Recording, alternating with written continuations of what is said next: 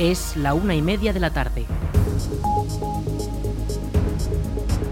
Buenas tardes, miércoles 19 de abril comenzamos el espacio para la información local en la Almunia Radio, en el 107.4 de la FM. Les habla Rich Gómez, arranca una nueva edición de la Almunia Noticias.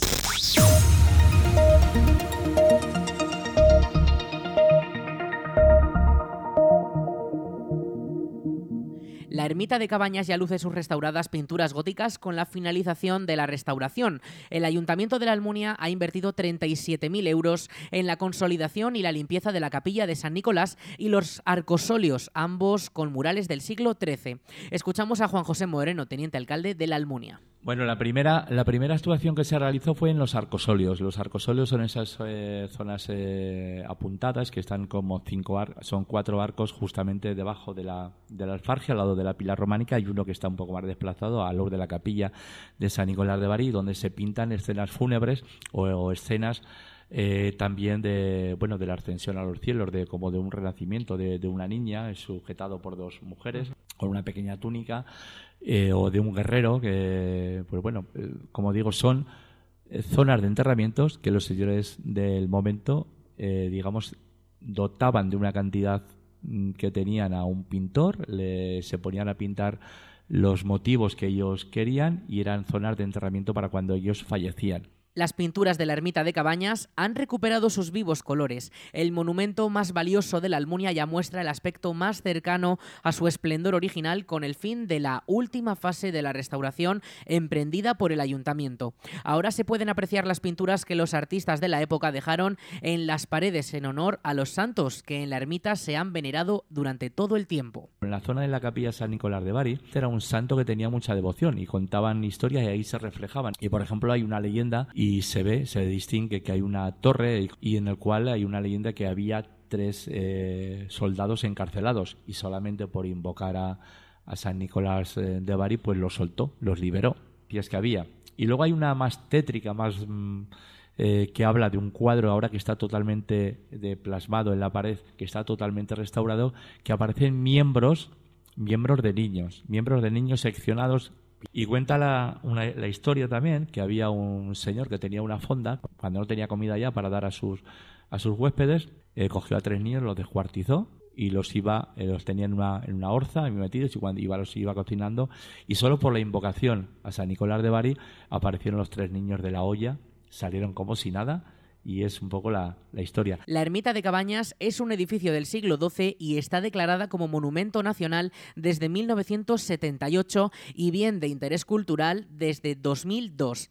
De ella destacan los elementos interiores como la pila bautismal románica o los tres estilos artísticos que pueden verse y cuya restauración ya se incluyó en las anteriores fases. Nos queda esa parte de la bóveda para volver a lucirla sería lo ideal y aconsejado también por los técnicos que se debería eh, lucir esa parte de la bóveda, con lo cual ahí el interior quedaría quedaría totalmente acabado, pero ahora hay un plus más que tenemos que hacer. Tendrá que hacer eh, se tendrá que hacer a partir de, este próximo año o cuando se pueda, que sería una pequeña museización para contar la vida de la historia y un videomapping para contar con imágenes, con sonido, para darle para realzar más la historia de la ermita de Cabañas y que se pueda sea un audiovisual eh, que se pueda ver para las visitas eh, que pueden verlo y puedan entender y no haría falta que aparte que pueda tener un guía, puede explicarte, pero con eso es un contenido muy, muy potente en estos días. Ahora el ayuntamiento prepara una jornada de puertas abiertas para que los vecinos puedan ver cómo ha quedado por dentro una de las joyas del patrimonio almuniense. Además, el consistorio ya planea nuevas intervenciones, tanto dentro como en el exterior, ya que según Moreno, la zona puede dar todavía muchas sorpresas.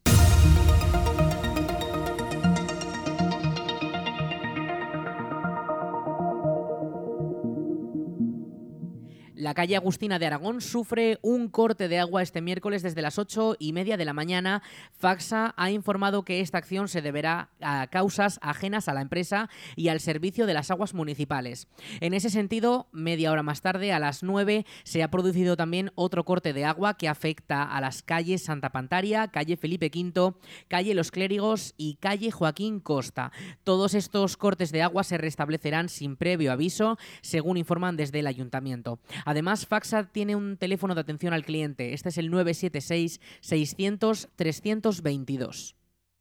La policía local de la Almunia ha informado de las afecciones al tráfico que se producirán debido a las fiestas de San Jorge este mismo domingo 23 de abril. En la Plaza del Jardín estará prohibido aparcar desde las 5 de la tarde del jueves 20 hasta el domingo, cuando finalice el mercadillo medieval. En la avenida La Vega Castillo el tráfico quedará totalmente cortado desde las 8 de la mañana del domingo hasta la mañana del día siguiente. Tampoco podrán estacionar los vehículos. Esto afectará al tramo entre la avenida de Madrid y la carrera Tenerías. También la Plaza de la Paz se verá afectada el mismo domingo desde las 8 de la mañana hasta las 9 de la mañana del día siguiente, de ese lunes 24. estará cortado el tráfico totalmente y los vehículos serán desviados por la calle Huesca. También estará prohibido el estacionamiento en toda la plaza.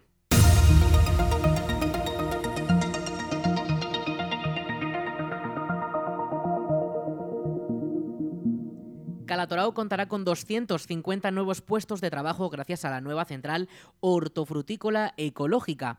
La empresa Actitur reconvertirá las naves de la antigua Zufrisa en una nueva planta desde la que se distribuirá la producción de hortalizas y donde se concentrarán todas las fases del proceso. El presidente del Gobierno de Aragón, Javier Lambán, ha asistido a la presentación del proyecto y ha alabado la inversión de 8 millones de euros que ha supuesto la reconversión de la antigua Zufrisa. Le escuchamos que eh, una eh, empresa, que una industria eh, dedicada a la manipulación, a la comercialización, a la, exportación de, productos hortícolas llegue a alcanzar 250 empleos en esta parte del territorio aragonés, para nosotros es muy importante en sí mismo dentro de esa prioridad que nosotros le hemos otorgado, el consejero Lola le ha otorgado a la agroalimentación, a la agroindustria en eh, particular, pero hay otros eh, elementos no menos desdeñables en cuanto a su importancia. Uno de ellos es que eh, viene a llenar el vacío que en esta zona dejó el cierre de, de Zufrisa y eso a nosotros nos congratula porque saben las polémicas, las inquietudes que se generaron con motivo del, cierre de, aquella, de aquella empresa. Y hay otro asunto que también nos importa mucho al consejero Lola y a mí mismo, que es hasta qué punto proyectos de esta naturaleza pueden servir de consolidación y desarrollo al modelo de explotación agrícola eh, que nosotros defendemos, que es el modelo de la agricultura eh, familiar. La nueva planta estará funcionando a finales de este mismo año y centralizará los trabajos que hasta ahora se hacían en Tudela y en la cercana finca de las Torres en la Almunia. El proyecto permitirá introducir otros cultivos para ampliar la gama de productos y gestionar las fincas de una mejor manera.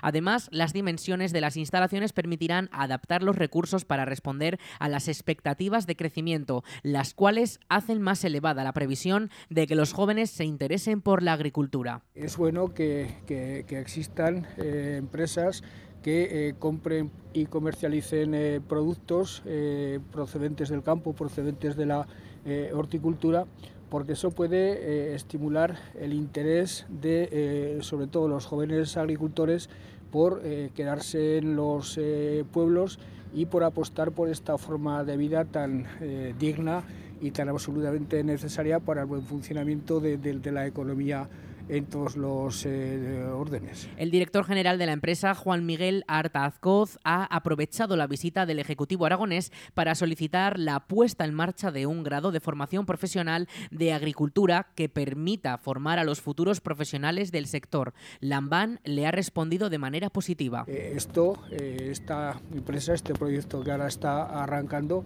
puede, considerar la, puede consolidar la agricultura familiar en la zona y desde luego para esa consolidación de la agricultura familiar es absolutamente eh, fundamental eh, que haya agricultores eh, formados. Un agricultor que quiera desarrollar una actividad competitiva ya no solo puede nutrirse de, los conocimientos heredados de sus padres, de sus abuelos, es decir, de los conocimientos de la agricultura tradicional, son otras muchas las habilidades, son otros muchos los, los saberes, las pericias que requiere la, producción actual Y en ese sentido hemos hablado de algo de lo que yo he tomado nota y le transmitiré de manera inmediata al consejero Faci, que es eh, de la necesidad de que en la oferta de formación eh, profesional empecemos a eh, considerar la existencia de módulos dedicados a la agricultura. Por el momento, las instalaciones de lo que fue Zufrisa, junto a las más de 1.500 hectáreas de cultivo,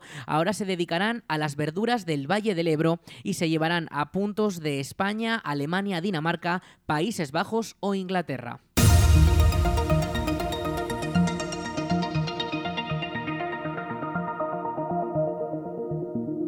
La Diputación de Zaragoza ha mostrado su apoyo a la inminente apertura de la variante de Mularroya. El Pleno de la institución ha aprobado por unanimidad una moción para instar a la Conferencia Hidrográfica del Ebro y a la demarcación de carreteras del Estado en Aragón a que se abra el nuevo tramo de la Nacional 2 que se construyó por las obras del embalse. El texto ha sido presentado por En Común, Izquierda Unida, y ha sido apoyado por todos los partidos políticos representados en el Pleno de la DPZ. En sus líneas piden realizar todos los trámites necesarios para la puesta en servicio de un tramo que dicen ya está totalmente terminado y es fundamental para los municipios de la zona. El pasado 30 de marzo los alcaldes de La Almunia, Morata de Jalón, Chodes, El Frasno, Codos, Arándiga, Nigüella y Santa Cruz de Grío ya mantuvieron una reunión para formalizar una petición conjunta y solicitar de igual manera la apertura inmediata de este tramo. Así lo explica Luis Velilla, alcalde de Morata de Jalón. Simplemente que si Confederación no había cedido todavía a demarcación la carretera o no la había cedido. Yo personalmente a estas alturas no puedo decir ni puedo explicar cuál es la realidad, porque a pesar de que con fecha 16 de enero del 23 la presidenta de la Confederación dijéramos que hizo la recepción para la variante para demarcación de carreteras, yo esta mañana no he sido capaz de aclararme en ese, en ese término, ¿no? Con lo cual, no puedo decir qué es, cuál es lo que está pasando realmente. No me atrevo a decir nada, porque no lo entiendo. Pues afecta muchísimo porque era, eh, dijéramos que era eh, la carretera necesaria y que usábamos para dirigirnos hacia la Almunia. La sustitución, por supuesto, estaba en la autovía, pero la autovía hay gente que no se atreve y, por supuesto, el tráfico agrícola no puede pasar por la, por la autovía, con lo cual tenía que utilizar la, Nacional 2, lo que dijéramos que la Confederación había puesto para que la pudieran utilizar, que era una parte de la antigua Nacional, unos caminos muchas veces intransitables y cuando ya se empezó a hacer la, nueva variante, pues un, algún trayecto de la misma. Ahora la declaración de la DPZ arroja nuevos datos sobre la situación, como que la obra de la carretera ya se entregó el pasado 30 de noviembre o que el 16 de enero la presidenta de la Confederación Hidrográfica del Ebro, Dolores Pascual, puso a disposición de la demarcación de carreteras del Estado este nuevo tramo de vía cuya construcción forma parte de las obras del embalse. Desde la moción justifican que la culpa es de la Confederación, ya que explican que mantienen instaladas injustificadamente las barreras de acceso que impiden la circulación. El nuevo tramo de la carretera nacional 2A sustituye al antiguo, cuyo trazado atraviesa lo que hoy en día está inundado por la poca agua que almacena el embalse y la propia presa ya finalizada. Esta situación lleva alargándose desde 2009, cuando ya se cerró el tráfico y se dejó como únicas alternativas la autovía o los caminos rurales para los vehículos que no pueden acceder a esta primera opción. El Parque de Bomberos de la Almunia contará con un nuevo hangar de 346 metros cuadrados donde podrán almacenarse materiales y vehículos. La Diputación de Zaragoza ha destinado una inversión de 97.800 euros para este nuevo espacio cubierto y cerrado por los laterales que se levantará en la parte trasera del parque. La nueva edificación permitirá reorganizar el uso del espacio del Parque de Bomberos y tener una mayor capacidad de almacenaje de materiales por parte del Servicio Provincial de Extinción de Incendios en el que es el principal parque de bomberos de la zona centro de la provincia, que además cuenta con el refuerzo del parque de Cariñena. El anuncio de la licitación para poder comenzar a construirlo ya se ha publicado en la plataforma de contratación del sector público y una vez se adjudiquen las obras, la empresa responsable del contrato tendrá un plazo de tres meses y medio para realizar estos trabajos.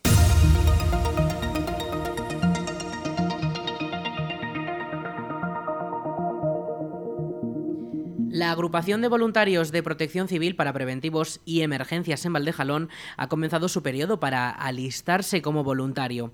Desde protección civil se realizan labores como atender las emergencias, ayudar a las autoridades en la organización de eventos también o incluso formarse para prevenir riesgos y estar preparado en cuanto a seguridad. Desde la agrupación de Valdejalón buscan nuevas incorporaciones para poder aumentar los recursos humanos y llegar a todos los eventos y emergencias donde puedan ser necesarios en toda la comarca. Más información sobre cómo hacerse voluntario de protección civil en el correo voluntarios.valdejalón.aragón.es y en el perfil de Facebook Protección Civil Valdejalón.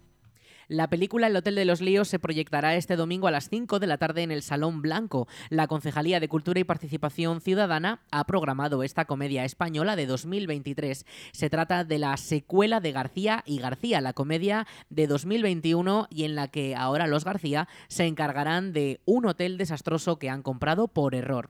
Los personajes de José Mota y Pepe Villuela estarán ayudados por un grupo de niños superdotados que se alojan allí para asistir a la final nacional de talentos. Habéis sido elegidos para participar en el certamen nacional de talentos de Perales de Padillo. Y usted, profesora Martina, se encargará de llevar a los niños al certamen y al Olimpo de los listos.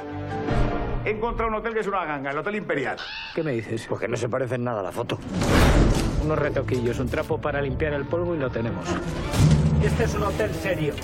¿Son ustedes los dueños del hotel? ¡Ay, que me mato! Encima que te dejo los mejores trabajos. Acabo de recibir la reserva de un grupo de alta capacidad intelectual. Son los clientes que merece este hotel. Los superdotados. Chicos, recibamos a los sabios. Aquí lo tienen ustedes. Niños. ¡Ay, que me pilláis a mí! Me estoy empezando a asustar. Se está inventando ahora las normas. ¿Pero qué dices, niño? A mí este hotel me da mucho yuyu. El hotel está encantado. ¿Pero qué es esto? Espíritus. Los mayores no sabéis defenderos solos. ¿Qué estáis tramando? No vamos a ponérselo fácil. La película cuenta con una calificación para todos los públicos y las entradas ya pueden adquirirse en aragontickets.com. Y como siempre, un rato antes de que comience, en taquilla. ¡Los críos! ¿Dónde le has dado? El Hotel de los Líos. ¡Sorpresa! Hola. 24 de marzo solo en cines. Pero vale ya, hombre, no se haga zapastas. Que no, me no, que no puede ser, que se nos recoge la RAE.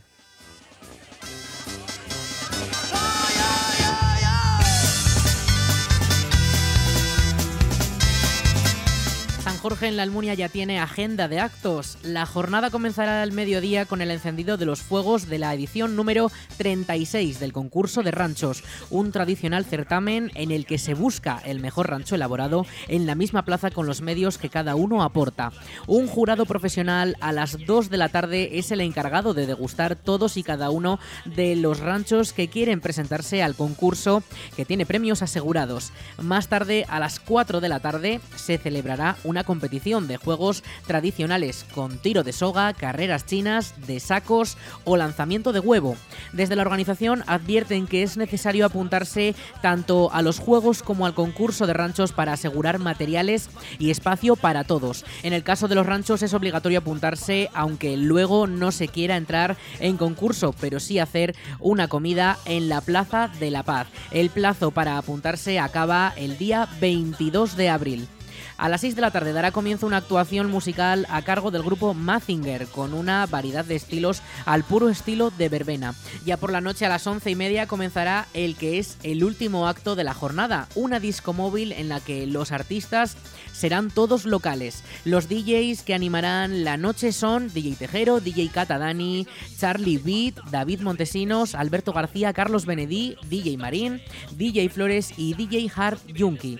Escuchamos a Juan José Moreno, teniente alcalde de la Almunia. Eh, se va a cortar a las 8 de la mañana la Viaga Castillo hasta las 9 de la mañana del lunes siguiente, que aunque es festivo, pues lógicamente aquí la, la Viaga Castillo va a ser la zona donde va a estar este camión con diferentes DJs locales. Pues bueno, una buena noticia también que tengamos tanto movimiento, Tanto DJ local. tanto DJ local y que bueno podamos disfrutar luego en, la, en estas eh, juergas y en estas fiestas tan queridas, señaladas de rojo y amarillo, como bien decías, y que bueno, que son muy esperadas. El año pasado tuvimos una mala experiencia eh, en San Jorge por la mala eh, climatología que hubo, que granizó, llovió, se cortó, luego por la noche volvió otra vez, pero bueno, yo creo que las ganas de juerga después de la pandemia estaban intactas y se disfrutó mucho.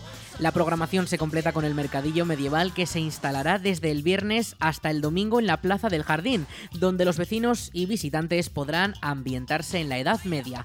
Toda la información sobre esta jornada tan festiva al completo disponible en nuestra web, laalmuniaradio.es.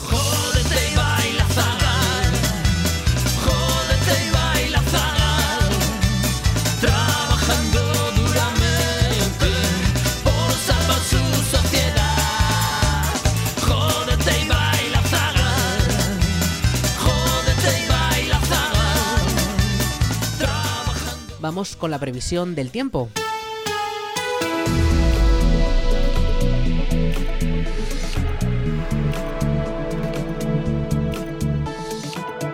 Vamos con el tiempo porque para este miércoles 19 de abril tenemos cielos eh, bastante despejados, algo de nubosidad y desde luego no se esperan precipitaciones hasta el sábado porque ya decimos, el sábado va a llover. eh, de momento la Agencia Estatal de Meteorología avanza un poco de lluvia, pero enseguida eh, adelantamos un poquito más. Hoy miércoles tenemos una máxima de 25 grados y la mínima se mantiene en los 9 grados. Estas máximas van a ir en aumento para mañana, pero para el fin de semana van a volver a bajar un poquito. Eh, los cielos, como les decimos, despejados, así van a estar hasta el viernes eh, con alguna nubosidad que no va a dejar precipitaciones y mañana jueves, pues situación muy similar. Nubosidad de cara a la tarde que no va a dejar precipitaciones, una máxima de 27 grados y una mínima de 12. El viernes las máximas, como decimos, suben hasta los 30, las mínimas se mantienen en los 12. A partir de las horas de la tarde sí que podría haber algo algo más de nubosidad eh, que podría dejar alguna precipitación muy leve. En las precipitaciones, como decíamos hace un momento, sí que se esperan de cara al sábado 22, cuando la Agencia Estatal de Meteorología ya avanza un 70% de probabilidad de precipitaciones.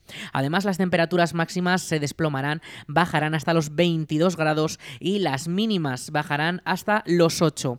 Y el día clave de esta semana, el domingo 23, día de Aragón, día de San Jorge, ese día de festividades, la Agencia Estatal de Meteorología no prevé precipitaciones y las se mantendrán en torno a los 24 grados, con mínimas de 10 grados durante esa madrugada.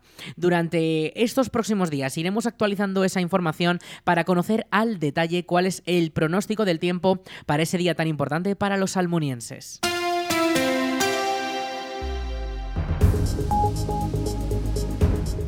Hasta aquí la información local en la Almunia Radio. En unos minutos a las 2 toman el relevo nuestros compañeros de Aragón Radio Noticias. Más información en laalmuniaradio.es.